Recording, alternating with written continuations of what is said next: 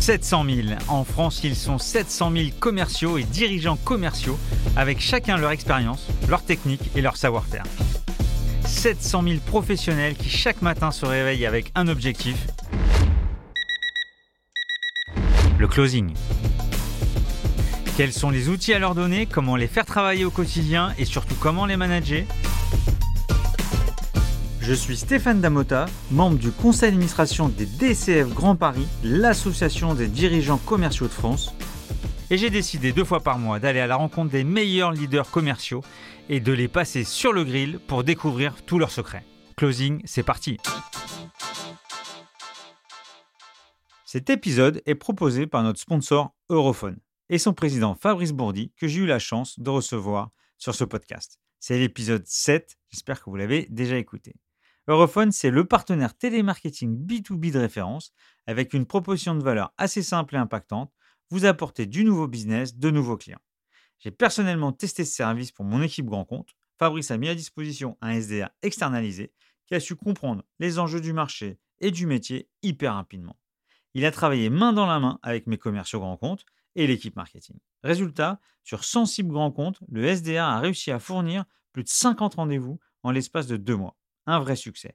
Je recommande ce partenaire de la fonction commerciale. J'ai la chance de recevoir euh, aujourd'hui euh, Thibaut Renouf, CEO de, de Partout. Salut Thibaut. Salut. Ça va? Très bien et toi? Là, on est en plein retour de congé. Là, on est, nous sommes euh, dernier, dernier jour d'août, tout bronzé.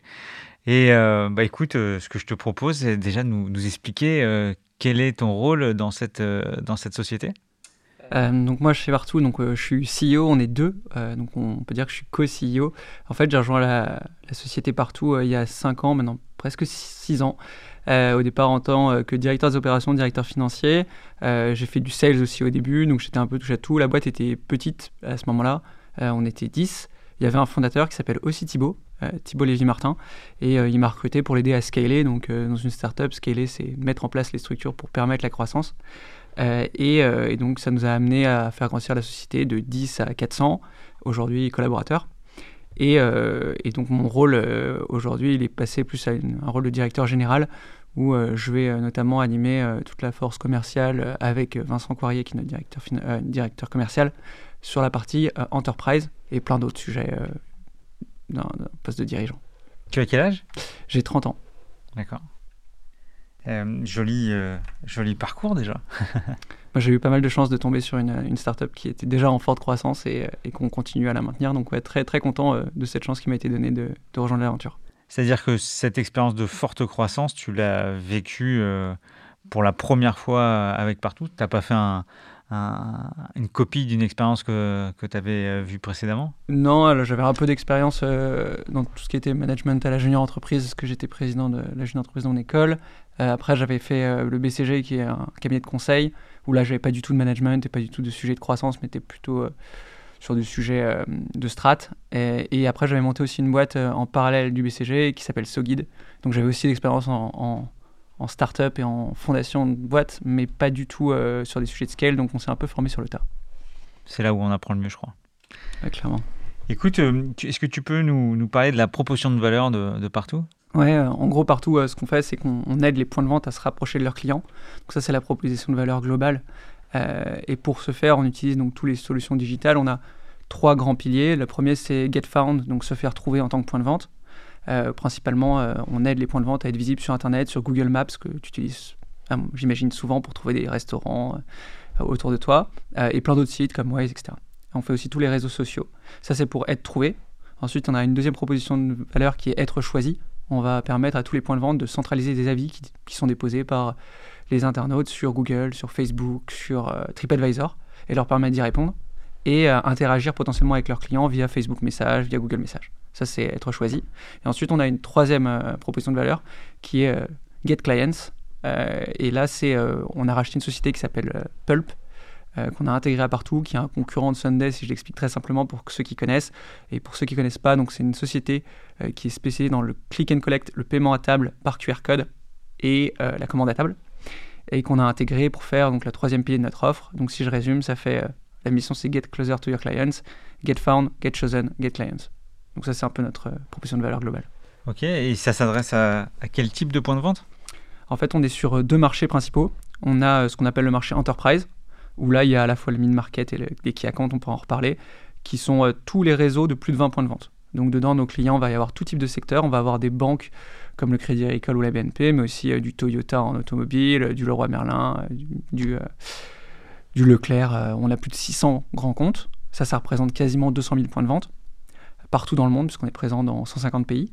Et ensuite, on va avoir une deuxième typologie de clients qui est là ce qu'on appelle les small and medium business, les SMBs, ce qu'on appelle aussi les commerçants indépendants pour nous. Et donc là, c'est le boucher du coin ou le coiffeur ou n'importe quoi, euh, qui va avoir besoin de visibilité, de gérer sa, sa réputation, etc., et qui va souscrire auprès directement de nos équipes commerciales spécialisées SMBs. Donc vraiment deux marchés euh, qui sont très différents dans euh, l'approche commerciale, dans le cycle de vente, dans la durée du cycle de vente, dans le type d'interlocuteur. Ok. Sur ton troisième pilier, tu parlais de, de, de, Sunday. là, c'est sujet restauration, mais qu'est-ce que va faire ton appli pour un menuisier ou quelqu'un d'un autre, d'un autre secteur d'activité? Alors en fait, ce que nous on s'est dit, c'est que toutes les fonctionnalités qu'on développe, notamment autour de la réputation, de la visibilité, c'est des fonctionnalités qui sont, je dirais, cross-secteur. C'est-à-dire que je sois un agent immobilier ou euh, un coiffeur, j'ai besoin de visibilité ou un restaurant. Euh, et là, ce qu'on est en train d'essayer de faire, c'est de verticaliser certaines offres. Euh, donc typiquement, là, les offres dont on parle sont très tournées restauration et potentiellement reprendre certaines de ces briques, notamment le click and collect, qui pourraient servir à d'autres euh, verticale, typiquement euh, bah, des, métiers de bouche type boucherie ou euh, enfin typiquement ou boulangerie, je fais un, gâteau, je viens de le collecte. Et ils ont une expérience aussi dans le paiement qui nous intéressait, puisque tout ce qui est paiement à table, en fait, même paiement en ligne, va être intégré dans des produits de messagerie qu'on est en train de développer. Il faut savoir que notre offre, elle s'est fortement diversifiée depuis deux ans. nous, on, vient au départ du monde de la visibilité, donc SEO, donc Search Engine Optimization, permet de faire rendre visibles les, points de vente et on est remonté dans le cycle de valeur, enfin dans même dans le parcours client euh, pour euh, arriver jusqu'à l'acte d'achat. Et à cet acte d'achat, on est encore plus proche du business réel du point de vente. Et nous, notre ambition, c'est d'accompagner les points de vente sur tous les aspects digitaux, depuis la visibilité jusqu'à l'acte d'achat. D'accord. Pulp, c'est un peu euh, la troisième brique qui nous manquait pour justement euh, répondre à tous ces besoins. Et je pense que l'idée aussi, c'est que Pulp, c'est au départ une société qui est spécialisée dans les restaurants petits commerçants. Et nous, on a énormément de clients qui sont des, potentiellement des grandes chaînes de restaurants, enfin, avec plusieurs points de vente. Et donc, eux, ils ont trois axes en fait, de développement via notre, euh, notre société.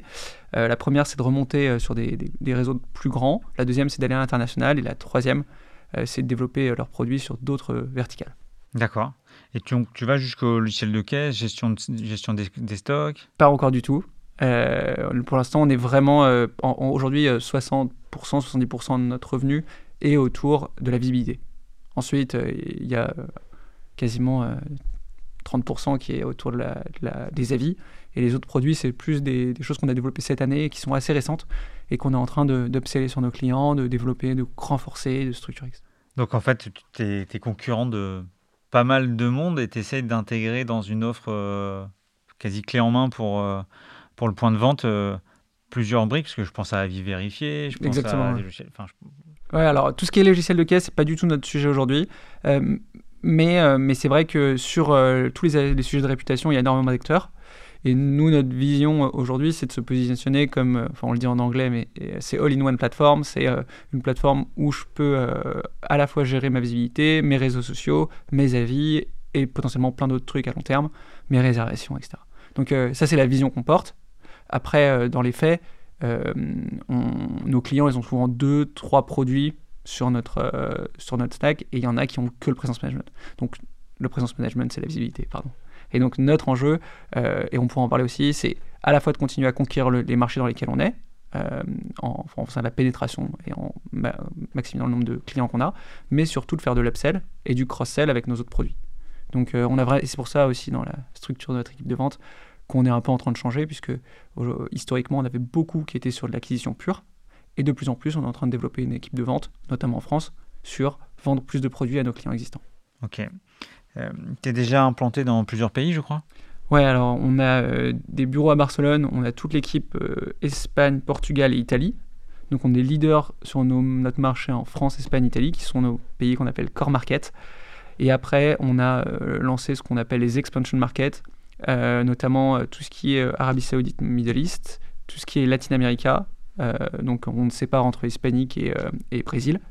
Et après, le reste des pays d'Europe, où on va avoir des clients notamment euh, au UK, euh, dans les Nordiques, euh, en Europe de l'Est, etc. Et après, comme nos réseaux ont parfois des points de vente partout, ça c'est la présence commerciale. Et après, imaginons j'ai un client qui est monde et on va avoir des points de vente dans 150 pays. Est-ce que tu peux nous, nous, donner quelques, quelques chiffres clés, chiffre d'affaires, nombre de people Oui, bien sûr. donc aujourd'hui, on est environ 400 collaborateurs chez Partout. on fait un peu plus de 20 millions de revenus récurrents en SaaS, donc Software as a Service euh, en abonnement euh, à l'année. Euh, on a un peu plus de 80% de croissance sur notre, nos revenus.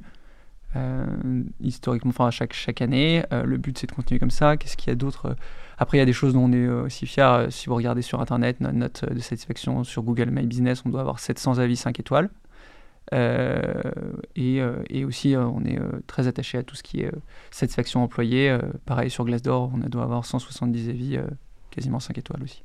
Donc c'est satisfaction euh, de nos collaborateurs, de nos, euh, de nos clients euh, et croissance, c'est un peu les trois gros sujets qu'on traite. Et j'ai lu que vous n'avez pas fait appel à, à, des levées de fonds ou autres, c'est que de la croissance organique? Non, alors on est monté jusqu'à, je pense, près de 3 millions de revenus en s'appuyant principalement sur notre croissance organique, notamment, alors ça va être un peu technique, mais sur la partie BFR. Euh, puisque nos clients payent en amont. Euh, et donc, ça nous permet euh, de prendre un an de cash au moment où ils signent avec nous. Donc ça, ça nous a permis de financer notre croissance jusqu'à un certain niveau. Et ensuite, on a fait appel à une autre société qui a racheté des parts et qui nous a mis du cash. Parce que s'il il y en a qui nous écoutent et qui font le calcul, avec 400 employés, on, ne peut pas les payer avec 20 millions de revenus. Mais, mais l'idée, c'est de rester sur des ratios qui sont relativement, même très bons par rapport à ce qui se fait dans l'écosystème tech à l'heure actuelle. Euh, parce que euh, c'est vrai que pour faire 80% de croissance, il faut le financer d'une manière ou d'une autre. Et toutes les ouvertures de pays, tous les produits dont on parlait, même les acquisitions, euh, bah, ça requiert quand même de l'argent. ce qui veut dire qu'en fait, on est, on est rentable sur notre partie enterprise France, Espagne, Italie, qui doit représenter 17 millions sur les 20. Quoi. Et le reste, c'est de l'investissement pour continuer à faire 80% de croissance sur les 5 prochaines années. Et qui est le partenaire qui est rentré? C'est une société qui s'appelle Webedia et sa maison mère qui s'appelle Fimalac. Ok, très bien. Euh, j'ai vu sur, euh, sur le site euh, des super locaux. Ils sont où ces super locaux parisiens? Alors, ils sont entre Jules Geoffrin et Port de Clignancourt. Si je dois attirer des gens, je dirais plutôt qu'ils sont proches de Jules Geoffrin. ok. Pourquoi ce, choix? Historiquement, on était situé à Rosa Parks et, et, il se trouve que on a fait le choix de ne pas être au centre de Paris, justement parce que, et je pense que c'est aussi un aspect qui est important dans notre stratégie, c'est de ne pas être dans une logique de trop cramer d'argent, d'être dans une logique un peu euh, saine. Euh, et donc, euh, quand on cherche des bureaux pour 400 personnes dans le centre de Paris, ça devient juste n'importe quoi.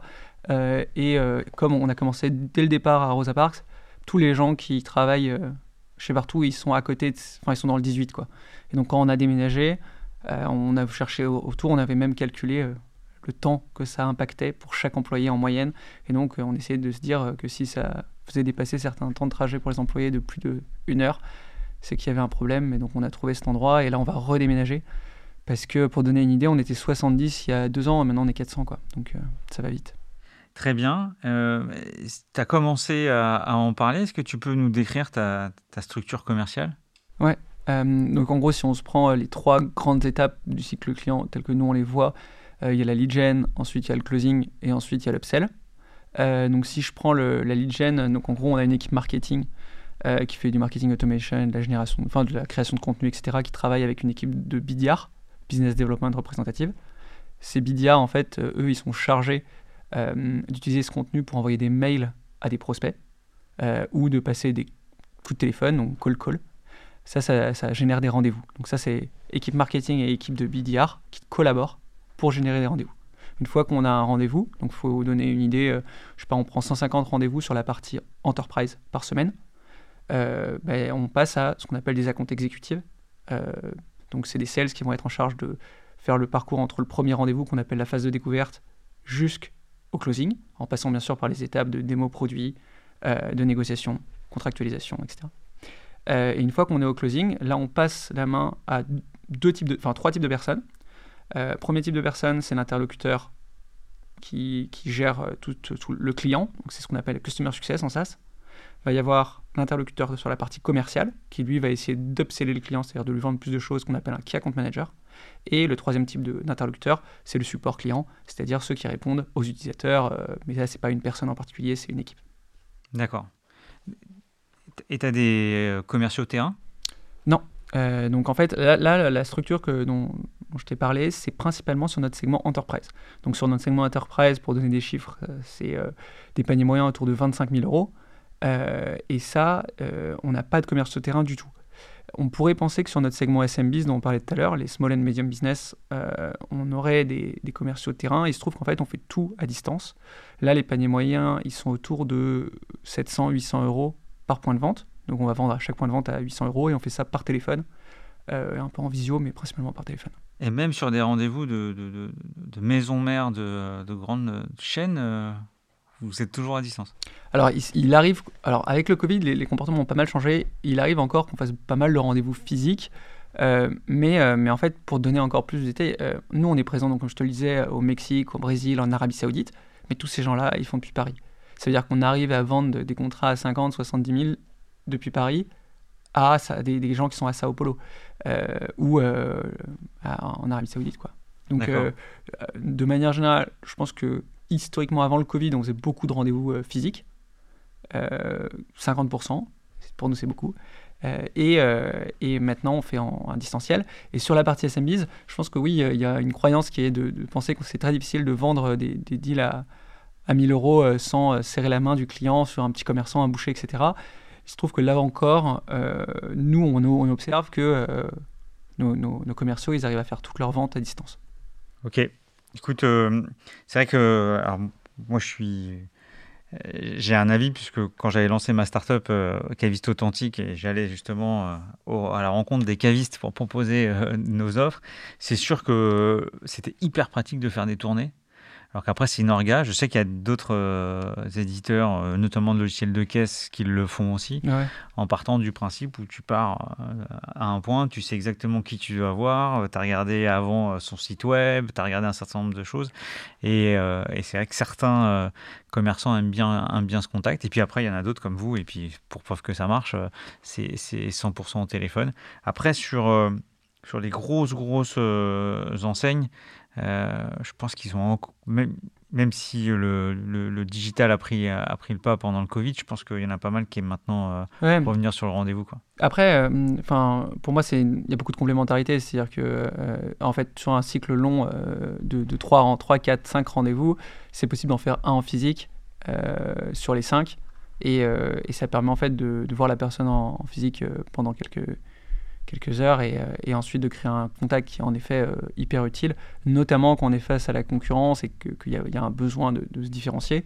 Euh, quand le client il a un besoin, qu'on a un produit qui répond à ses attentes et que finalement c'est moins du relationnel, parce que nous on est vraiment, enfin, ce vend moins, on vend surtout une technologie qui répond à un besoin, donc il y, a moins ce côté humain, même si c'est quand même un élément différenciant pour nous.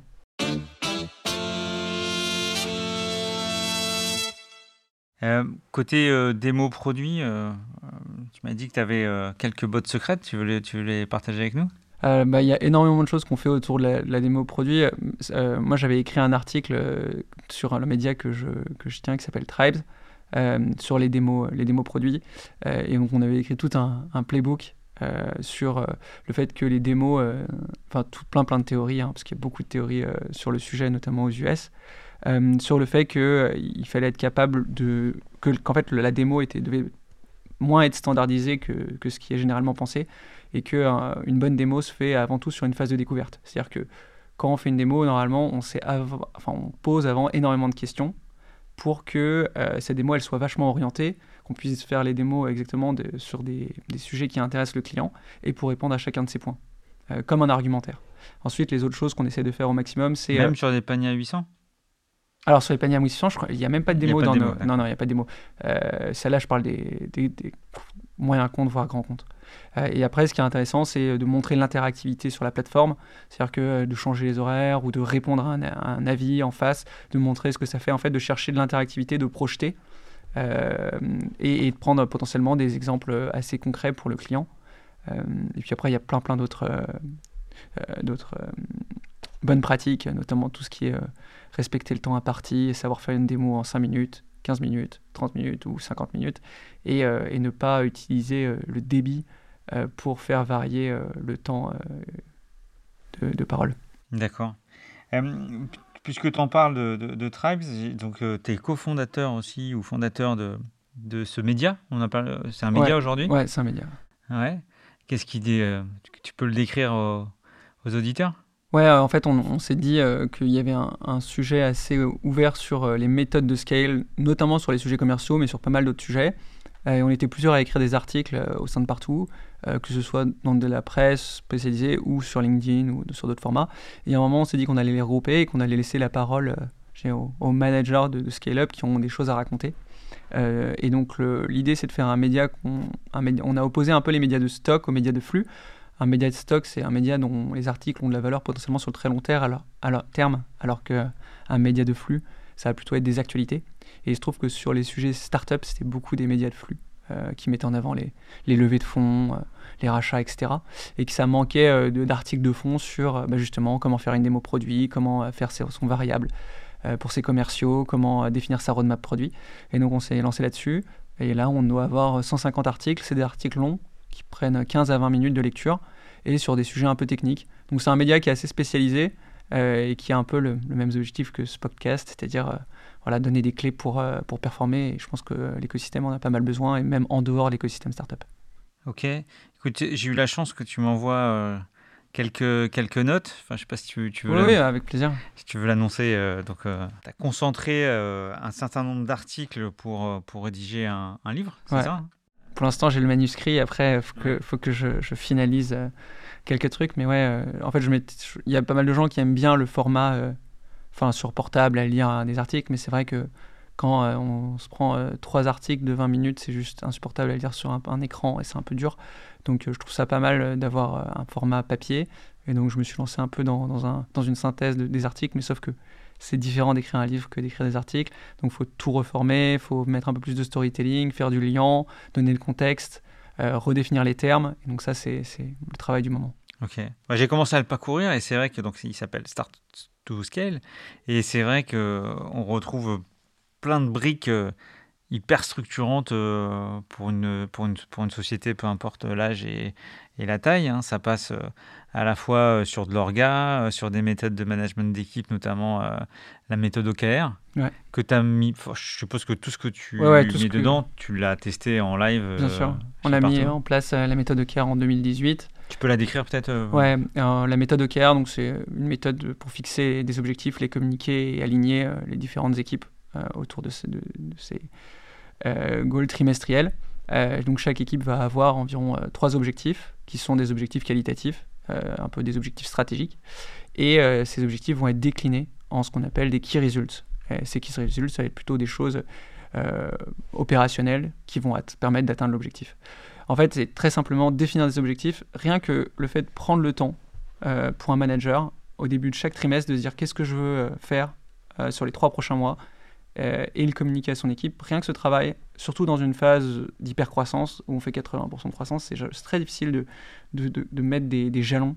Et en fait, la méthode OKR, elle a vraiment permis chez Partout de mettre des temporalités trimestrielles où tout le monde se réaligne et se, et se parle et dit voilà où on va au prochain trimestre. Et on avance comme ça. Et euh, au départ, on le fait euh, un peu comme ça au, au W, enfin rapidement. Et puis euh, c'était en 2018, et donc chaque trimestre, on améliore. Et comme maintenant, on a quasiment 50 managers, c'est vraiment très pratique pour juste s'aligner et se donner une, une direction. Et qui est le garant de l'organisation de... Ah, alors, au tout départ, c'était euh, c'était moi et Thibault Lévy-Martin et notre euh, euh, directeur des opérations, Clément Bouillot. Et en fait, là, on a, on a recruté toute une équipe qui s'appelle l'équipe stratégie avec un chief of staff qui s'appelle Alexis. Et donc maintenant, avec cette équipe strat qui m'aide à, mettre en place ces temporalités trimestrielles, mais on a aussi plein d'autres rituels pour aligner, communiquer, etc. Et c'est pas mal eux qui, qui, le gèrent. Tu t'appuies sur un outil pour le... Google Slide.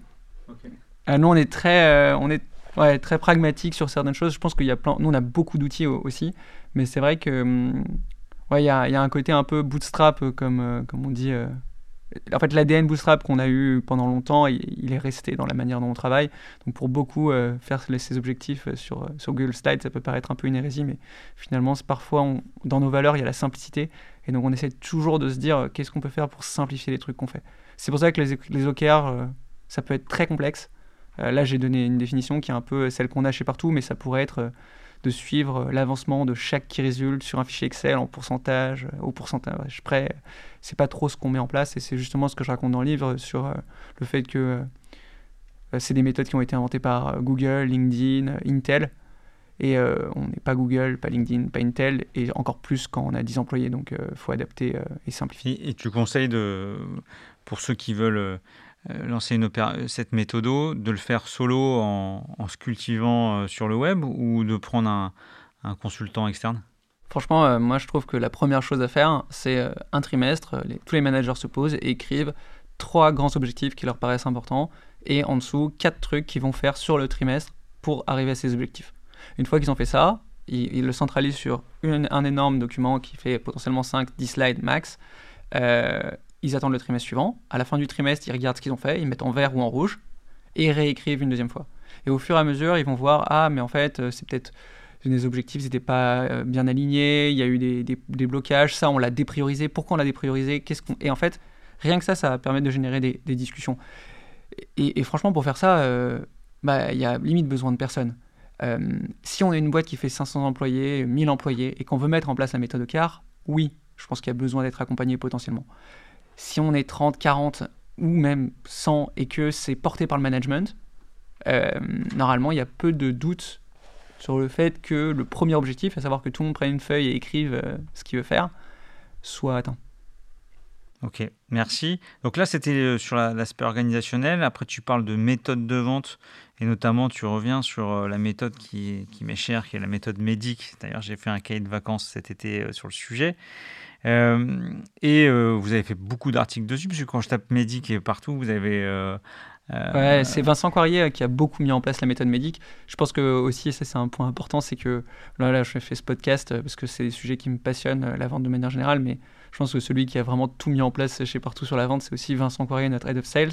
Et c'est lui qui m'a fait découvrir la méthode médic, qui l'a mise en place, qui a formé des équipes, et lui-même est formateur sur la méthode médic. Euh, donc la méthode médic, hein, c'est un outil de, de, gestion des opportunités, c'est un framework. Donc si vous voulez euh, ah, il y a mon petit format de 20 minutes euh, cahier de vacances euh, pour en avoir un peu plus d'informations. Ah bah c'est trop bien. Ok, et puis je suppose que sur Tribes, on va, Tribes apparemment, on va aussi retrouver. Ouais, y a, et je pense qu'il y a moins de. Enfin, on a fait un article qui est assez standard, mais à mon avis, c'est moins poussé que tes cahiers de vacances. ok, puis après, tu parles aussi de la rémunération variable. Aujourd'hui, c'est. Alors, j'ai pas tout lu, mais j'en étais pas là. Qu'est-ce que tu conseilles, toi, en termes de mode de rémunération euh, variable des commerciaux? Euh, Il y a plein, enfin, il y a plein de, sujets, de, stratégies. Euh, en fait, très simplement, je pense que la, le variable, c'est juste d'aligner les objectifs des commerciaux avec les objectifs de l'entreprise. Donc, pour moi, il y a deux, deux, choses. La première chose, c'est se poser la question vers où on veut, qu'est-ce qu'on veut faire en tant qu'entreprise? Donc, nous, par exemple, on veut signer des contrats sur plusieurs années, ben, on va augmenter le pourcentage de commission qui est sur, euh, sur les contrats plusieurs années. On veut pousser un produit, donc on va augmenter le pourcentage sur ce produit-là. On veut, je sais pas, euh, finir le quarter en beauté, on va augmenter le pourcentage sur le fin de quarter. Ce genre d'initiative. Et il y a une deuxième chose, c'est qu'il faut que ça soit relativement simple. Euh, parce que la complexité, ça pousse les sales à aller sur, sur, sur des fichiers Excel, à faire la double saisie, etc., à venir discuter, négocier, remettre en cause, etc.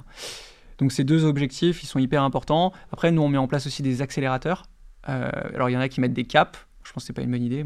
après, ça devient technique, mais des plafonds, tu veux dire Des plafonds, c'est cap euh, en anglais des plafonds et des accélérateurs qui vont permettre, par exemple, si le sales atteint ses objectifs, il va plus être à 6,5% de commission, il va être à 10% de commission. Et tout ça, nous, c'est paramétré dans un outil qu'on utilise qui s'appelle Cobra, que tu connais peut-être. Qui est, qui, est venu ici, c'était l'un de, nos invités, puisqu'il fait aussi partie de l'association des DCF Grand Paris. Donc on est très fiers d'avoir cette start-up prometteuse autour de la, la motivation des commerciaux avec le plan de com. Et donc plein de choses. Euh, bah, Antoine, on avait pas mal discuté suite à la sortie de cet article. C'est lui qui m'avait contacté. On avait pas mal parlé euh, de sa vision euh, sur les variables. Et il était très bon conseil, plein de choses qu'on a mis en place ensuite. Et très, très sympa aussi. Ok, super. côté, côté recrutement, comment ça se passe? Tu as des postes ouverts C'est facile de recruter comment... Alors, on a plein de postes ouverts. des postes de team lead, de manager, etc. dans les équipes sales. Euh, nous, comment on, voit les choses en fait, euh, tout, tout, ce qu'on a fait sur Tribes, même ce, enfin, la, participation à ce podcast et plein de choses euh, sont dans une stratégie de visibilité parce qu'on a énormément de recrutement à faire. et le recrutement, c'est le nerf de la guerre. Je crois que j'avais lu, je crois que c'était le top 15% des meilleurs commerciaux performent 10 fois la moyenne des commerciaux. En fait, il y a vraiment, c'est un métier, je trouve, où la performance est vraiment différente entre deux sales pour plein de raisons. Et donc, euh, recruter les meilleurs, c'est euh, un, obligé pour bien performer. Donc, le recrutement, c'est vraiment au cœur de ce qu'on fait, euh, surtout qu'on recrute beaucoup. donc, on a énormément de choses qu'on a mis en place autour du recrutement. on a travaillé ce qu'on appelle en anglais. Alors, désolé, il y a beaucoup de termes en anglais parce qu'on fait tout maintenant en anglais, à cause, enfin, grâce à l'Espagne, l'Italie tous les pays. Mais on a travaillé notre Employee Value Proposition. Ça, ça c'est l'EVP, EVP. et en gros, c'est qu'est-ce qu'on offre à un salarié. Donc là, on a travaillé autour de sujets euh, tels que bah, la rémunération, la rémunération fixe, variable, mais aussi les bureaux, euh, les activités qu'on propose, typiquement euh, faire, du foot le jeudi, du sport, etc. tous les sujets autour de la RSE, de l'engagement salarié, même des points de détail, mais les horaires, les tickets restaurants, on a Gym Libre, plein de choses. Et je pense qu'il y a une tendance fondamentale en ce moment sur le marché de l'emploi qui est que les gens cherchent plus qu'un plus qu'un salaire, ils cherchent deux choses en plus. Ils, cherchent de l'extra salarial et ils cherchent du sens. Euh, et sur ces deux aspects, euh, il y a énormément de travail à faire. Et, euh, et je pense qu'il y a énormément moyen de tirer son épingle du jeu sur le marché de l'emploi qui est un peu tendu. Quand tu parles d'extra salarial, tu parles de, de, mission en parallèle ou? Non, alors extra salarial, je, mets bah, de la formation, typiquement de la formation, on, travaille beaucoup sur l'école de vente en tant que sales. C'est-à-dire que quand on vient chez Partout, on vient pas juste chercher un salaire, on vient chercher euh, un super manager potentiellement, on va chercher une formation sur euh, le métier de sales, on vient chercher un track record, on vient chercher euh, potentiellement des tickets resto, des, du sport, des amis, une vie sociale dans l'entreprise aussi qui est, qui est, valorisée par certains. Bah, plein de choses qui ne sont pas uniquement liées au salaire et qui font qu'une entreprise est attractive ou pas. Et, c'est, enfin, finalement, sur les raisons pour lesquelles les gens nous rejoignent, il y a une part qui est assez importante autour de tout cet écosystème. Et après, tu as, quel profil? C'est des jeunes diplômés? C'est des gens en reconversion? C'est des commerciaux qui ont déjà euh, un track record que tu arrives à attraper? Ça dépend, euh, ça dépend bah, du, poste dans l'entreprise, euh, si manager ou pas. Ça dépend aussi si c'est enterprise ou SMBs. Euh, en fonction, il y a différents types de, profils. Je dirais que chez Bartou, on a plutôt aujourd'hui euh, des, populations qui sont relativement jeunes, euh, qui ont entre 1 et 5 ans d'expérience en sales. et, qu'on va former. c'est vrai que le marché de l'emploi sur les sales est assez tendu, donc aussi il y a un point qui, un, point qui me paraît assez important, c'est les méthodes de vente pour moi elles évoluent. Euh, et euh, ce que j'ai envie euh, et ce qu'on a envie avec Vincent, c'est de recruter des gens qu'on est capable aussi de former aux méthodes de vente qu'on a envie de promouvoir. Et là, j'intégrerai des concepts type médic que tu mentionnais tout à l'heure, mais aussi des concepts comme la vente consultative, qui s'oppose un peu au hard selling qui, peut exister dans certaines entreprises. La notion aussi de, de, travail avec le marketing, la collaboration, ce qu'on appelle nous l'outbound to inbound, c'est-à-dire apporter de la valeur aux clients, pour le faire venir dans notre écosystème, dans les webinars, etc si on prend des sales qui sont peut-être trop expérimentés ou en tout cas qui ont moins envie de progresser et qui, viennent plutôt euh, appliquer leur méthode chez nous, on va moins avoir cette cohésion et cet état d'esprit qui a fait la force euh, et le succès pour l'instant de notre, euh, équipe commerciale. Donc c'est toujours le, bon niveau à prendre entre aller chercher de l'expérience et des choses qu'on n'a pas et sur certains aspects et en même temps trouver des, des, gens qui sont motivés pour apprendre et qu'on va pouvoir former à nos méthodes. Donc juste au milieu.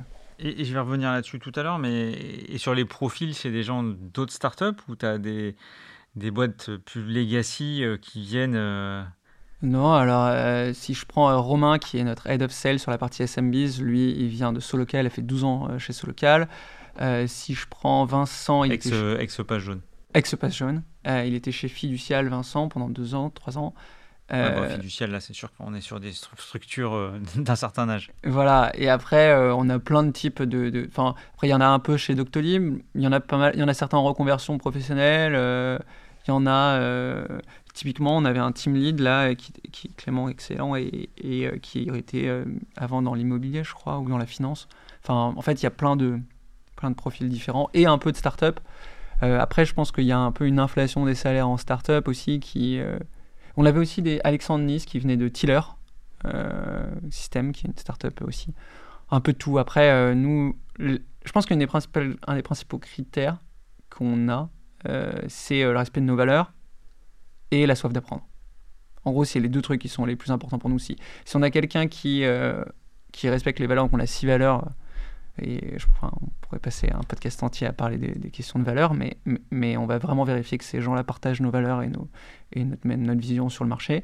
Et le deuxième truc, c'est on veut des gens qui ont un peu, on pourrait opposer les missionnaires et les mercenaires. Je pense que dans, dans le sales, il faut surtout chercher les missionnaires parce que euh, bah, tous les jours, il faut, euh, faut aller euh, convaincre des gens et donc il faut croire, il faut être dans une mission plus que être là juste pour le salaire. Ok. Tu as, as, parlé de RSE tout à l'heure. Ouais qui euh, maintenant fait partie euh, des piliers euh, à la fois pour, pour recruter, mais aussi pour garder ses, ses, équipiers. Qu'est-ce que vous avez fait chez Partout sur ce sujet-là? Bah, Il y a pas mal de sujets. Enfin, je pense que les principaux sujets sont surtout, c'est donner le cadre pour permettre aux équipes de porter eux-mêmes les projets qu'ils ont envie de porter. et ça, je pense que c'est la base de la RSE. je pense qu'il y a beaucoup de RSE qui est un peu top-down, euh, en disant bah voilà, on va fixer cet objectif. On l'a fait et je trouve ça bien. On a mis en place des, outils euh, type Vendredi, qui est une plateforme qui permet de donner des jours euh, pour des associations à chaque, pour chaque salarié qui peut donner ses jours. on a installé des, distributeurs de Idyll Garden avec un système de concierge, zéro déchet, etc. On a offert la solution partout à, des, à des, des entreprises pour, qui ont partagé une certaine vision, type les cafés joyeux qui permet à des personnes atteintes de trisomie 21 d'être euh, serveurs dans des cafés, ou euh, Murphy, euh, qui est une startup qui fait de la, réparation d'électroménager, ou plein d'autres petites boîtes qui, en fait avaient une, du vrai sens. Mais au-delà de toutes ces choses qui sont un peu top-down, on a surtout essayé de permettre à chaque employé de dire, par exemple, on a une employée qui a fait une fraise du climat, on a des employés qui sont regroupés pour faire Women at Partout, pour favoriser l'inclusion des femmes, qui donnent des cours de tech à des femmes. Enfin, il y a plein, plein d'initiatives. En fait, c'est plutôt une liste et un état d'esprit que, euh, je dirais, trois grands axes. Et donc, typiquement, dans notre Employee Value Proposition, qui est donc notre EVP, euh, qui est disponible en ligne, il y a euh, toutes les actions RSE. Même pour les goodies, par exemple, les pulls, etc., on a choisi une société qui était... Bah, qui respectait l'environnement sur certains aspects, etc., pas qui fabriquait n'importe où, etc. même pour le café ou pour des choses, pour l'imprimante, le papier recyclé. En fait, c'est une multitude de détails qui, font, qui font un peu le, je trouve l'état d'esprit. Et, après, donc ça c'est la partie détail euh, qui font l'état d'esprit, mais je pense que de plus en plus, on a envie de s'impliquer euh, encore euh, au fur et à mesure que la rentabilité s'approche et qu'on a du budget louer. Je pense que c'est de plus en plus des budgets qu'on alloue. on fait aussi la compensation carbone des vols, des choses comme ça, puisque maintenant on doit aller à Barcelone régulièrement, enfin des choses assez basiques, mais finalement que tout le monde ne fait pas et que si tout le monde les faisait, on serait peut-être Et là, pour toi, dans cette démarche de recrutement dans un marché compliqué, entre euh, euh, la liste des avantages que tu as pu donner, euh, la performance de la, de la structure et de la formation, et ce troisième volet qui est plus le, côté environnemental, tu, tu, crois pour toi, quelle est le, la, chose qui, qui match le plus? Franchement, je pense que ce qui match le plus, ce qui marche le plus, c'est la réputation d'une entreprise, des gens qui sont heureux ou pas heureux dans la boîte. C'est-à-dire qu'en fait, moi, si je dois convaincre quelqu'un euh, de, euh, de, venir chez Partout, je dis bah, viens un vendredi soir ou parle à 10 salariés. Ou va regarder notre, notre, nos avis Glassdoor euh, et lit les avis. Mais je pense que ce qui marche le plus, c'est de se dire, et, et, c'est pour ça qu'on a beaucoup de cooptation. là, je parlais avec, avec une personne qui nous avait rejoint. En fait, on a Anthony, sales, qui a coopté Jonathan, notre directeur financier, qui a lui-même coopté une autre personne, qui a elle-même coopté une autre personne. Donc ils avaient une chaîne de quatre cooptations. Et finalement, la première personne qui avait coopté n'avait ne connaissait pas la dernière. Enfin, il y avait un truc un peu sympa. Et ça, je trouve que c'est un super signal. Et donc, ouais, euh, ce qui marche le mieux, je trouve, c'est la... c'est les gens qui entendent parler. Il y a des gens qui sont venus et qui en fait connaissaient partout depuis 4 ans parce qu'ils ils connaissaient plein de gens dans la boîte. Et donc, à un moment, ils se sont dit, bah, c'est trop dommage, je vais postuler, je vais venir. Donc on va, on va fermer cette euh, parenthèse euh, recrutement. Je, tu dois avoir les, les positions euh, ouvertes sur, sur ton site. Ouais, on a, on a, bah, bah, j'imagine qu'il y a des sales qui vont nous écouter. Donc on a énormément de postes sales ouverts et après tout est disponible sur Welcome to Jungle aussi. on a une page avec notamment des vidéos, etc., qui peuvent être intéressantes pour certains. je reviens sur, sur cette, cette, cette image entre l'ancien monde et, le nouveau monde. Euh, c'est vrai qu'on regarde euh, partout et quand je lis, que ce soit Tribes ou, ou, autre, il y a vraiment la, vision très euh, scientifique de l'approche sales. Comment, comment toi tu perçois les autres structures où bah, il, y a une cinquantaine de commerciaux, soixantaine, il n'y a pas de médic, il n'y a pas de bande, il n'y a pas de méthodo de démonstration. Comment tu, comment tu vois ça? Bah, moi, déjà, le premier truc, quand j'entends ça, je me dis, mais il y a un potentiel de dingue. En gros, euh, dès que j'entends, euh, il y a un potentiel de dingue de mettre plein de petits quick wins qui s'améliorent. Euh, et je pense que, enfin, il y a plein de choses à apprendre des, structures, enfin, des structures qui sont plus traditionnelles et qui ont une expérience plus forte que n'importe laquelle des personnes chez partout, typiquement en vente. Donc, je pense d'une part, il y a des choses à apprendre, mais il y a surtout un potentiel de dingue qui serait pas si compliqué à mettre si les bonnes personnes étaient recrutées. Moi, je pense que pour euh, mettre en place des process de vente tels qu'on les a mis en place chez partout, le seul risque est de vouloir tout mettre d'un coup et de vouloir casser des structures. Je pense qu'il y a beaucoup de cas où euh, on, essaye de mettre un peu dos à dos euh, deux mondes, alors qu'en fait, c'est juste une question de continuum entre deux visions et deux manières de fonctionner. Et, si, et, si, typiquement, des entreprises plus traditionnelles ont envie de mettre en place ces méthodes parce qu'elles considèrent qu'elles sont potentiellement euh, efficaces, ben, je pense qu'une des premières choses, c'est de mettre étape par étape des petites choses. Et, comme ça, ils peuvent prendre ce qu'ils aiment, parce qu'il y a peut-être des choses qu'ils n'aimeront pas, qui ne correspondent pas à leurs valeurs, à leur manière de faire. Je tout le monde n'a pas forcément envie d'avoir un gong au milieu de son, son équipe sales. Euh, et ça me choque pas qu'il y ait des gens qui disent euh, je trouve ça nul. Et il y en a qui diront moi je vois l'histoire du gong ça a plus que 5 ans quand même. Je sais pas si c'est je prends un exemple mais euh, voilà il y a, peut-être des choses qui vont pas pour certains et des choses qui vont et je pense que ces boîtes là devraient enfin c'est pas vraiment un conseil je veux pas me positionner en donner un conseil mais il y a peut-être des trucs qui, qui, marchent dans les startups qui peuvent reprendre et ça j'y crois beaucoup. le seul truc qu'il faut éviter c'est de vouloir tout changer d'un coup parce que à mon avis il y a forcément de la conduite du changement à faire. Ok. c'est un peu bateau ce que je viens de dire depuis tout à l'heure. Mais... Ouais, mais non, mais c'est. Et est-ce qu'il y a quelque chose euh, sur des structures matures où tu te dis, ouais, demain, j'aimerais bien aussi avoir. Euh, euh, parce que nous, on parle beaucoup d'outillage, de méthodos. Est-ce qu'il il y a un truc qui manque aujourd'hui dans ton, dans, dans, ton équipe où tu as, une référence, on te dit, ah, ça, ça, ça c'est bien, faudrait que je... Non, il y a plein de choses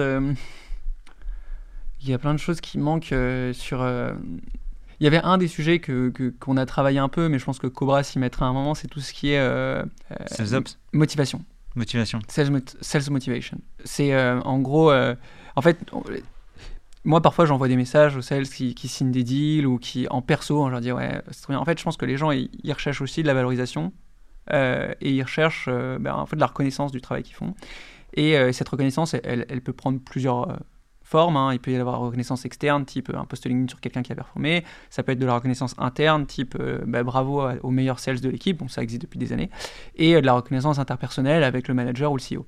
Et ces trois formes de reconnaissance, bon, pas forcément besoin d'outils, mais je trouve qu'il y a certains outils qui sont pensés, qui pourraient être pensés ou qui sont déjà pensés. Euh, par exemple, à Club. Ouais, alors chacun le fait comme il veut, hein, mais typiquement Romain dans l'équipe SMBs, il a fait des équipes euh, et ils font un Mario Kart et quand tu signes des deals, tu avances, tu tombes sur des cases qui te font perdre des points. Euh, ensuite, il y a des jeux. Et en fait, ils ont gamifié le truc. Et ça, euh, nous, dans les valeurs de partout, il y a le fun. En plus de la curiosité qui est plutôt sur la partie apprentissage et le fun fait partie de nos valeurs. Et je trouve que gamifier un peu la vente et, et, valoriser, etc., c'est des aspects qui sont, à mon avis, essentiels. Nous, on avait fait le Champagne Challenge Bon, c'était du champagne, mais on aurait pu faire autre chose. C'est très difficile maintenant d'offrir des billets d'avion aussi, donc l'alcool et l'avion, c'est pas les meilleurs trucs. Mais toujours est-il qu'on avait fait ça sur le champagne et euh, les perfs. Donc on avait dit, on avait trois semaines pour prendre le maximum de rendez-vous. Les objectifs, c'était, euh, je crois qu'ils avaient trois semaines, ils avaient prendre 15 rendez-vous, ils en avaient pris, il en avait, pris 45. Je me disais, mais comment c'est possible qu'il y en a qui prennent 45 en trois semaines parce qu'ils veulent être reconnus pour le champagne? Et clairement, c'était pas pour la bouteille, c'était pour la, gloire. Donc il y avait aussi ce truc-là aussi, ce qui, me que, je pense qu'on peut encore améliorer. Mais euh, j'ai écrit tout un article sur ce qu'on a fait en, chez Partout sur la partie motivation. Mais on n'a pas d'outil qui gère ça. On le fait un peu one shot. Et je pense Il y avait un éditeur euh, qui, a, qui, a, qui, a, pivoté qui s'appelle Incentive. qui avait commencé euh, focus là-dessus et qui après a pivoté plutôt sur quelque chose de plus, de plus global euh, notamment avec euh, en intégrant les réunions, les one-to-one et pas être... Mais au départ, c'était ça et je me rappelle parce que moi j'étais, euh, je, l'avais testé et c'est sûr que quand tout de suite tu gamifies les fins de mois, des concours, cette énergie, peu importe que ça soit une Apple Watch ou une bouteille de champagne ou, autre, le fait d'être dans l'instant et ça, ça décuple la force commerciale, c'est incroyable. Mais ce qui, ce qui, est aussi très sympa parce qu'après, c'est sûr que tous les jours, euh, il faut, faut, garder le mojo et, et pas tous les sales euh, longs. Ok. Euh, là, maintenant que ça, après, après 5 ans de, d'expérience commerciale exacerbée. Et pour toi, quels sont les changements que tu as pu observer sur les cinq dernières années, tant sur la partie sales que sur la partie management? Alors, c'est difficile d'exactement dire les changements que moi j'ai observés de manière générale sur les sales. Je peux observer les changements, les trucs qu'on a réalisés nous, mais euh, bah, tu vois, le truc du gong, euh, ça fait des années, euh, bah, c'est vrai, et je, qu'en le disant, je me rends compte moi-même que oui, on l'a pas inventé, c'est pas les startups qui ont inventé la, la, revalorisation. donc moi, je peux dire les, les grands changements que moi j'ai vus au sein de partout. le premier gros changement qu'on a vu, et je pense que c'est lié à la croissance, c'est la segmentation et la spécialisation des équipes. Ça, c'est un truc qu'on a beaucoup vu. Avant, les sales, chez partout, ils faisaient tout. Et maintenant, ils sont spécialisés, ils collaborent avec les autres équipes. Ça, c'est un point hyper important. C'est-à-dire que les customer success qui gèrent les clients, ils ont une certaine connaissance, ils viennent en rendez-vous commerciaux. Les techs, ils peuvent venir en rendez-vous commerciaux sur certains aspects. Donc, ce premier aspect, c'est à la fois la spécialisation et la collaboration. C'est un gros, une grosse tendance que moi j'ai vu chez partout. Euh, la, deuxième euh, tendance, c'est euh, l'outillage. Aujourd'hui, il y a des outils pour tout. Euh, il y a des outils pour faire du marketing automation, il y a des outils pour euh, analyser ses calls, voir le temps de parole qu'on a sur le truc, enregistrer les, arguments, les machins. J'ai un, j'ai un avis partagé sur ça. À la fois, je trouve ça assez exceptionnel. C'est quoi ton panel? De d'outils euh, Ce qu'on utilise notre stack chez partout. Alors on a on a on a Lusha, on a Salesforce, Salesloft, HubSpot, Ringover. là on a mis Planat aussi. Euh, et franchement, je pense qu'on en a 15 à côté qu'on teste. D'accord. Donc, euh, oui, ça fait, ça fait un peu beaucoup. Euh, on, va, on va pas tous les décrire, vous irez sur, vous irez sur le web pour, pour, pour voir, mais bon, il y a, y, a, y, y a, des belles stars dans. il y a des, très, belles, y a des très beaux outils. Nous, notre principal outil aujourd'hui, c'est Salesforce. et c'est là où on fait beaucoup de choses. Avant, on était sur Pipedrive, qui est peut-être plus simple d'utilisation et qui, qui, qui, fait bien le job. Euh, qui est un CRM. Qui est un CRM aussi, exactement. Euh, et HubSpot Marketing, plus pour la partie marketing, pas en tant que CRM, qui est connecté à Salesforce. Euh, c'est le meilleur bundle parce que la, le module Salesforce, il faut avoir une bonne équipe de, paramétrage et de chef de projet pour pouvoir l'installer. C'est un peu compliqué. ouais, on nous avait, c'est Pardot et on avait préféré HubSpot Marketing. donc en gros, c'est ça. Le, moi, les deux donc j'ai collaboration et, spécialisation. Le deuxième, ce serait outillage. Et le troisième euh, que je vois, et c'est un peu un truc sur lequel j'ai pas mal réfléchi, euh, je, me suis pas mal, euh, j'ai pas mal réalisé la collaboration marketing, sales et l'évolution de cette collaboration autour de la vente consultative. Donc en gros, moi, ce que je pense de plus en plus, c'est l'importance d'être expert sur ces sujets euh, et que ça apporte. si je vends une solution de visibilité, le plus important, c'est que le marketing, il fournisse des informations, il fournisse des contenus, des, livres blancs, etc. Euh, si je vends, par exemple, comme Cobra, euh, une solution de gestion des commissions, il faut que je sois expert, que je connaisse toutes les méthodes, etc. Donc pour moi, enfin, pour moi, un, vendeur, un commercial devient de plus en plus un expert, un consultant et, et c'est dans The Sales Acceleration Formula, qui est un bouquin qui est assez sympa, il compare ça à un docteur. Et ils disent quand, le client est en fait un, patient, on lui dit tu as un problème, et il dit quand, quand un, docteur te dit prends cette pilule, tu lui dis pas donne-moi 20% ou je sais pas, il n'y a pas d'objection. quoi. Et, cette vision un peu du, sales qui est euh, là pour résoudre un problème et qui fournit du contenu et qui apporte de la valeur pendant toute la durée du cycle de vente, c'est un truc, je ne sais pas à quel point c'est innovant par rapport à ce qui se faisait avant, mais en tout cas, chez Partout, c'est une tendance qu'on a vue dans nos équipes et qui a apporté beaucoup de choses. Bon, on avait un, invité euh, que j'apprécie beaucoup, qui est Nicolas Aignan, qui appelle ça le, trou dans l'estomac. C'est-à-dire tant que tu n'as pas découvert vraiment le trou dans l'estomac qui, pisse le sang, c'est qu'en fait, tu as des petits cailloux dans la chaussure et tant que si tu résous que ça, bah, ton offre, elle n'est pas forcément. Euh, euh, on peut la refuser. Alors que si tu es capable de faire pisser le trou dans l'estomac et de résoudre le problème au client, là, il n'y a plus de question de prix et, on avance. Et pour ça, il faut être un sachant de son métier, il faut être un sachant de son réseau, il faut apporter d'autres choses que le client va trouver sur, euh, sur Internet. Non, je, suis assez d'accord. Tu as parlé de spécialisation, il y a toujours un débat en ce moment en disant, ouais, bon, c'est super de découper euh, sa chaîne commerciale comme un tailoriste euh, et d'avoir des gens super spécialisés. Et à la fois, euh, comment on fait pour garder des gens motivés à faire des tâches répétitives sur un spectre plus petit que ce qu'on faisait avant? Ouais, c'est enfin, une très bonne question je pense que c'est enfin, juste encore une fois une question de, de juste milieu. Euh, pour moi, euh, un des principes. Si j'imagine comment je dois structurer mon équipe de vente, donc mon équipe de vente, je dois la structurer typiquement sur des produits, sur de la segmentation client, donc taille de compte, industrie, etc., et sur le funnel si je décide de la structurer énormément sur le funnel, c'est-à-dire je veux des SDR, je veux des accounts exécutifs, ensuite j'ai Customer Success, ensuite ça, ça, ça, va que les gens vont faire des choses un peu répétitives. Et donc nous, ce qu'on a dit, on a dit, ok, on va, on va segmenter comme ça, mais on va pas trop segmenter d'un point de vue produit, c'est-à-dire qu'en fait, les sales, les BDR, ils vont connaître tous les produits. Et donc ça va varier un peu ce qu'ils vont dire, les sujets qu'ils vont apprendre, etc. Et on va aussi varier les industries. À un moment, on s'était dit, on va commencer à faire des sales spécialisés euh, à eux sur des produits, sur des industries. Et en fait, à la fin, on réduit le champ. Et en fait, les gens ne sont pas des machines. Donc, je pense qu'il faut trouver le juste milieu entre segmentation de ses équipes commerciales et euh, variété des sujets traités. Si, par exemple, je veux spécialiser mes sales énormément par industrie, dans ce cas, peut-être pas utile de les, de les spécialiser par, euh, sur le, le funnel. D'accord. Donc, c'est une question de juste milieu.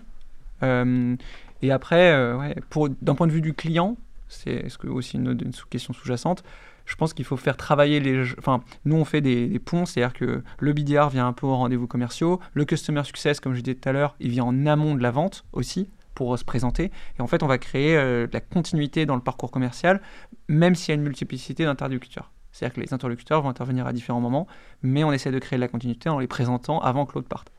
Donc on fait des bonnes passations. Mais c'est un vrai challenge. Moi, j'avais une, forme de réponse euh, sur ma question sur la spécialisation. J'ai bien entendu ce que tu disais sur le fait d'avoir plus d'outils.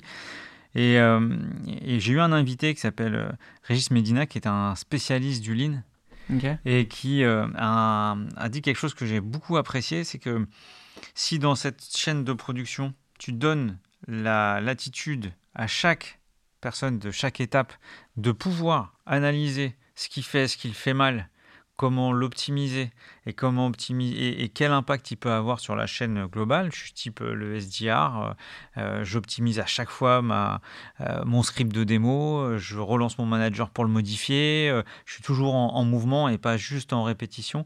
C'est aussi, c'est un tip que je partage qui n'était pas, pas, de, moi, mais que je trouve vraiment intéressant de, de l'application du lean sur, sur les aspects commerciaux.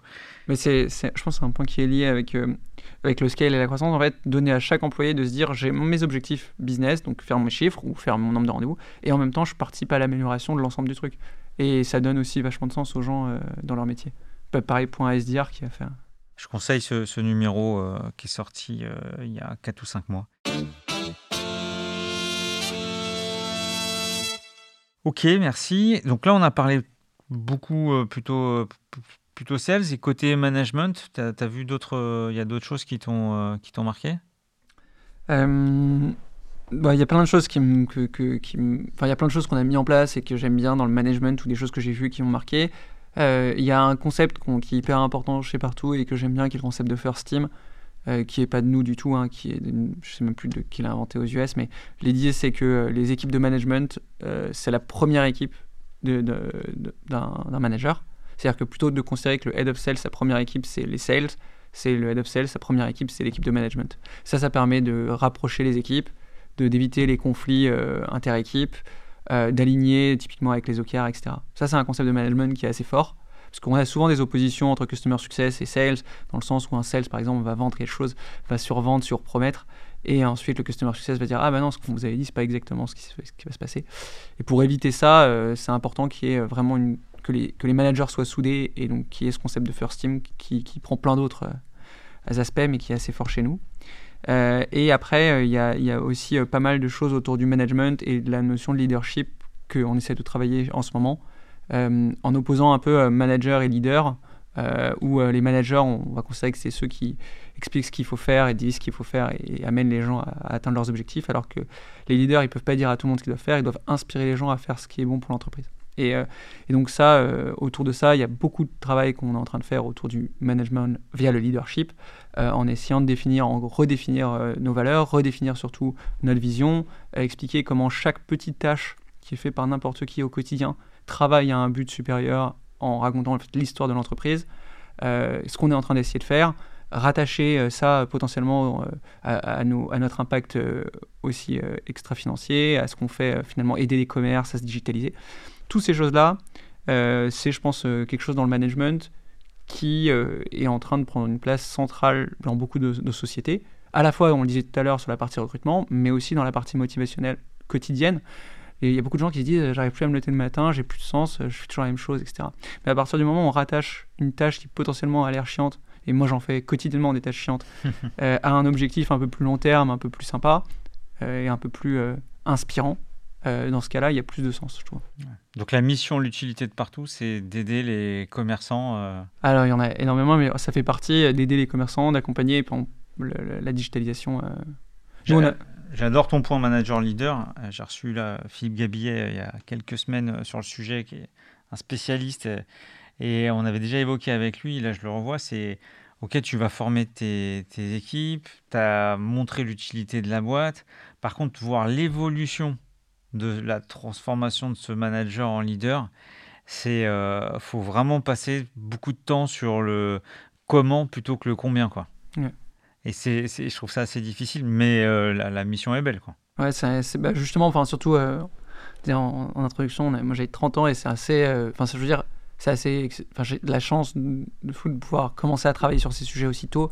Et c'est un peu ce qui nous motive avec Thibaut à continuer à faire grossir la boîte c'est que on, nous-mêmes apprenons sur le tas sur des sujets qu'on n'aurait jamais pu avoir si on n'avait pas eu cette chance d'être chez partout. Quoi. Donc on apprend encore beaucoup. En train de spoiler ma dernière question.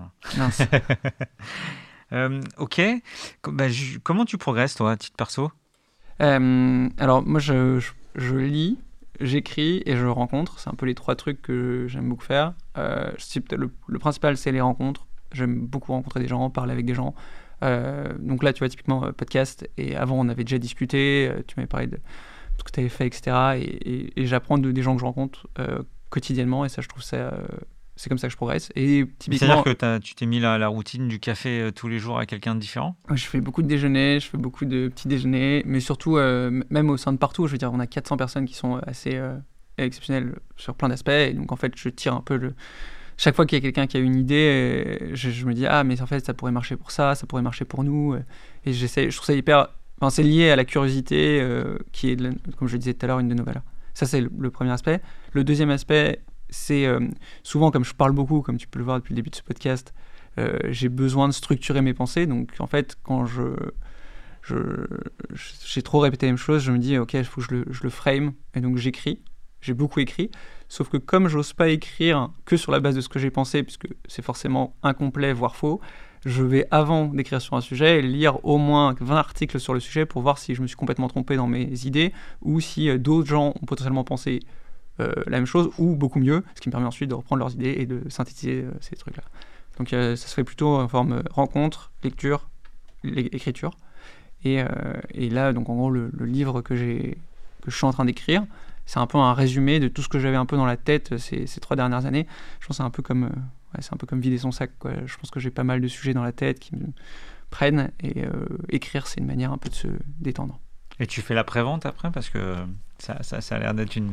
Ça, ressemble à une méthodologie, donc tu vas avoir des, des gens qui vont te rappeler. appeler ah, franchement, au départ, c'était plutôt une blague d'été en discutant avec ma copine. Je, ah, ce serait bien que j'écrive un bouquin. Et, et puis après, je me suis lancé. Et en fait, j'appelais un éditeur et donc ça s'est fait assez. Mais c'est assez marrant d'écrire, je trouve. Pour ceux qui ne le font pas. D'ailleurs, on cherche des contributeurs sur Tribes puisque tous ceux qui veulent se lancer dans l'écriture euh, sont les bienvenus euh, pour contribuer dans notre blog. Ok. Euh, justement, si tu avais. bon, tu en as déjà parlé d'un ou deux. Est-ce que tu as des livres ou, des podcasts à, conseiller? Alors, les, podcasts, je pense qu'on avait, on avait fait un article sur tous les meilleurs podcasts. c'est un peu particulier. Moi, je vais, quand je, cherche sur un sujet, je, fais je vais juste taper sur Internet et regarder notamment sur Harvard Business Review euh, des articles un peu techniques ou des recherches, etc. Ça, je trouve ça sympa. Il y a le livre de Marc Benioff, Trailblazer, que j'avais plutôt aimé. Et là, je pense que si, ouais, s'il y a un truc, euh, il y a deux trucs que je pense. Euh, The, Essential of The Essential of Management, The First Round, sur le management, qui est hyper intéressant à lire. C'est un gros article, enfin un gros PDF de 20 articles, hyper intéressant pour tous ceux qui veulent progresser en management. Et pour le leadership, euh, j'ai regardé une vidéo qui m'a été conseillée par Vincent, une formation de Jeff Winner. Jeff Winner, c'est l'ancien CEO de LinkedIn qui a été considéré comme un des meilleurs CEO euh, au monde. Et euh, il a fait une, formation qui s'appelle Leading as a CEO ou quelque chose comme ce type-là, qui est gratuite, qui est disponible sur, sur LinkedIn, sur LinkedIn Learning, et qui, à mon avis, la formation de sa vie. moi, j'ai noté plein de trucs. Ensuite, j'ai envoyé un mail à mon board. Je leur ai dit, vous le lisez tous, et on se fait une session feedback sur cette formation. Et ça, je l'ai fait il y a deux semaines, donc euh, on devrait se la faire euh, il n'y a pas longtemps, dans pas longtemps. Ok, très bien, je vais, je vais regarder ça. Euh, bon, on arrive à la, à la fin de, de, notre échange. quand, quand, on parle comme ça des cinq, années passées, quand tu regardes dans le rétroviseur, qu'est-ce qui ressort de la, la fierté, d'être responsable de 400 personnes Tu te sens dans quel état d'esprit? Ouais, je euh, pense pas forcément à cette partie-là. Euh, les en fait, les 400. J'essaie de pas me, stresser sur ça, donc je, le, je, le, je pense que je le post-rationalise pas. Je le fais. En fait, euh, je pense que si un jour je quitte partout, je me dirais ah et je regarderai, etc. Parfois, je regarde, mais plutôt avec fierté de se dire waouh, qu'est-ce qu'on a accompli en, enfin, en si peu de temps et comment ça a changé. Ça, j'aime beaucoup. Après j'avais l'impression un peu d'arriver à de se dire ah on, est, on a réussi quelque chose etc et je trouve que ce qui était plus sympa c'était le voyage euh, entre le moment où on a commencé et maintenant et justement dans la formation de Jeff Winner euh, pendant toute la formation il dit euh, moi je suis arrivé au début etc de LinkedIn et, et, donc moi je disais bon il est fondateur et tout et à un moment il dit et donc quand je suis arrivé on était 400 et moi, ça m'a fait un, choc parce que je me suis dit, c'est ouf, le mec, il a passé 12 ans, il a transformé rien en une boîte énorme. Et après, je me dis, mais en fait, on n'est rien, puisqu'on est 400 et on est au tout début de l'histoire. Et donc, euh, plus de la fierté, là, en ce moment, je suis plutôt tourné vers les 5 prochaines années en mode, euh, ok, en fait, on est au tout début de l'aventure partout. Euh, c'est plutôt ça que je ressens en ce moment. Et si justement j'étais dans ce truc un peu à me dire, waouh, c'est la fin d'un cycle et je relâche, je serais plutôt en mode bah, un peu démotivé, un peu euh, c'était bien et un peu nostalgique. Et là, j'ai plutôt envie d'être euh, prospectif. Et, euh, et, justement, dans le prospectif, c'est quoi le prochain voyage? Là, c'était cette première étape. La prochaine étape, c'est. Bah, alors, la, la, prochaine étape, c'est un cycle. Bah, c'est l'internationalisation, donc ça, on a déjà bien commencé. Moi, je, je, la prochaine étape pour moi, c'est j'ai envie d'apprendre au sein de partout. Alors il y a une prochaine étape pour partout et prochaine étape pour moi. Prochaine étape pour, pour moi, ce serait euh, d'apprendre des choses qu'on va vivre chez partout. Notamment euh, tous ces sujets d'inspiration qui sont un challenge gigantesque. Euh, quand on voit tous les gens qui ont des boîtes assez grandes, c'est des gens qui sont hyper inspirants et c'est hyper stressant de se dire on va être un moment potentiellement à cette place ou alors sortir. Hein. C'est possible que dans deux ans je sois plus chez partout et justement je sois dans cette nouvelle phase. Mais donc cette nouvelle, ce nouveau poste, c'est quelque chose qui me, qui me tente. Et le deuxième truc, c'est, euh, et ça, ça, je pense qui va être intéressant chez Partout, c'est tout autour du build-up euh, qu'on peut potentiellement faire. C'est difficile de s'engager sur des choses. Racheter d'autres euh, sociétés Racheter des autres sociétés. et, et, et, avec toute la croissance qui potentiellement peut y avoir, l'enjeu, il est de garder toutes les valeurs et de garder garder euh, les valeurs de partout, garder la cohésion, euh, faire en sorte que tout le monde soit heureux. Donc si je dois synthétiser en fait les, trois choses euh, qui sont les défis pour moi dans, la croissance de partout sur les prochaines années, la première c'est le défi que représente ce nouveau poste et donc le, défi de devenir plus leader que manager. Le deuxième, c'est tout ce qui est sujet de build-up et donc de, qui vont dans la continuité du rachat de Pulp. Et le troisième, c'est plutôt de maintenir la culture, les valeurs de l'entreprise malgré la croissance des effectifs. Ok, top. Donc, tu as encore beaucoup de choses à faire. Ouais, ça, ça, a été de beaux challenges. Écoute, on arrive à la fin de cet épisode. Euh, merci, j'ai beaucoup aimé euh, et j'ai retenu plusieurs points forts. Euh, le premier déjà, qui est assez, bah, c'est difficile à le cacher, c'est j'ai beaucoup aimé ton professionnalisme autour de la vente, vraiment la vente telle une science, que ce soit au niveau des outils, des étapes, de l'organisation. Euh, je connaissais pas ton, ton, Media Tribes, euh, j'ai regardé un peu, c'est passionnant et, ton, ton, futur bouquin est, est un, vrai, euh, un vrai support technique et qui sent le, le vécu. Et donc, pour, pour quelqu'un qui, défend les valeurs des DCF, c'est vraiment bien. je pense qu'il faut qu'on en reparle avec les DCF, notamment sur ce contenu. Ça, c'est la première chose. Le deuxième temps fort, c'est toute, toute l'approche autour de, des people on sent vraiment qu'il y a quelque chose chez partout euh, euh, sur euh, les gens, donner du sens, l'engagement, le fait qu'ils se sentent bien. Et, on sent bien même ton, ton, voyage vers encore plus de maîtrise. Tu parlais de, leadership. Et puis le troisième, c'est la performance, parce que bravo hein, d'avoir monté une boîte aussi, aussi rapidement sur un marché où il y avait quelques quelques acteurs qui étaient là depuis un, certain nombre d'années. Donc, donc voilà les, les, les, trois temps forts. voilà.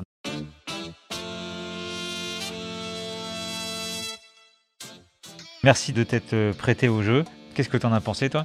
Moi, j'ai trouvé ça très bien. Je, suis surtout impressionné par euh, tes qualités, de, de, tes questions, etc. Parce que je me pendant que je te regardais, je me disais, mais moi, je vais devoir animer un podcast et j'ai jamais fait. Et est-ce que je fais le podcast pour les directeurs marketing au sein de partout qui s'appelle Marketing Stories. Et donc, je vais euh, devoir me mettre à ta place. Et je me disais qu'il fallait que je progresse pour pouvoir animer aussi bien un podcast. Donc, je te fais un petit compliment au passage. Ok, c'est bien sympa. Salut Thibaut, merci. Merci. Merci à tous pour votre écoute. N'hésitez pas à vous abonner sur vos plateformes préférées et à mettre 5 étoiles, voire à conseiller à deux auditeurs de nous suivre. Ce podcast est proposé par les DCF Grand Paris et par One 2 One l'agence podcast des marques et des entreprises.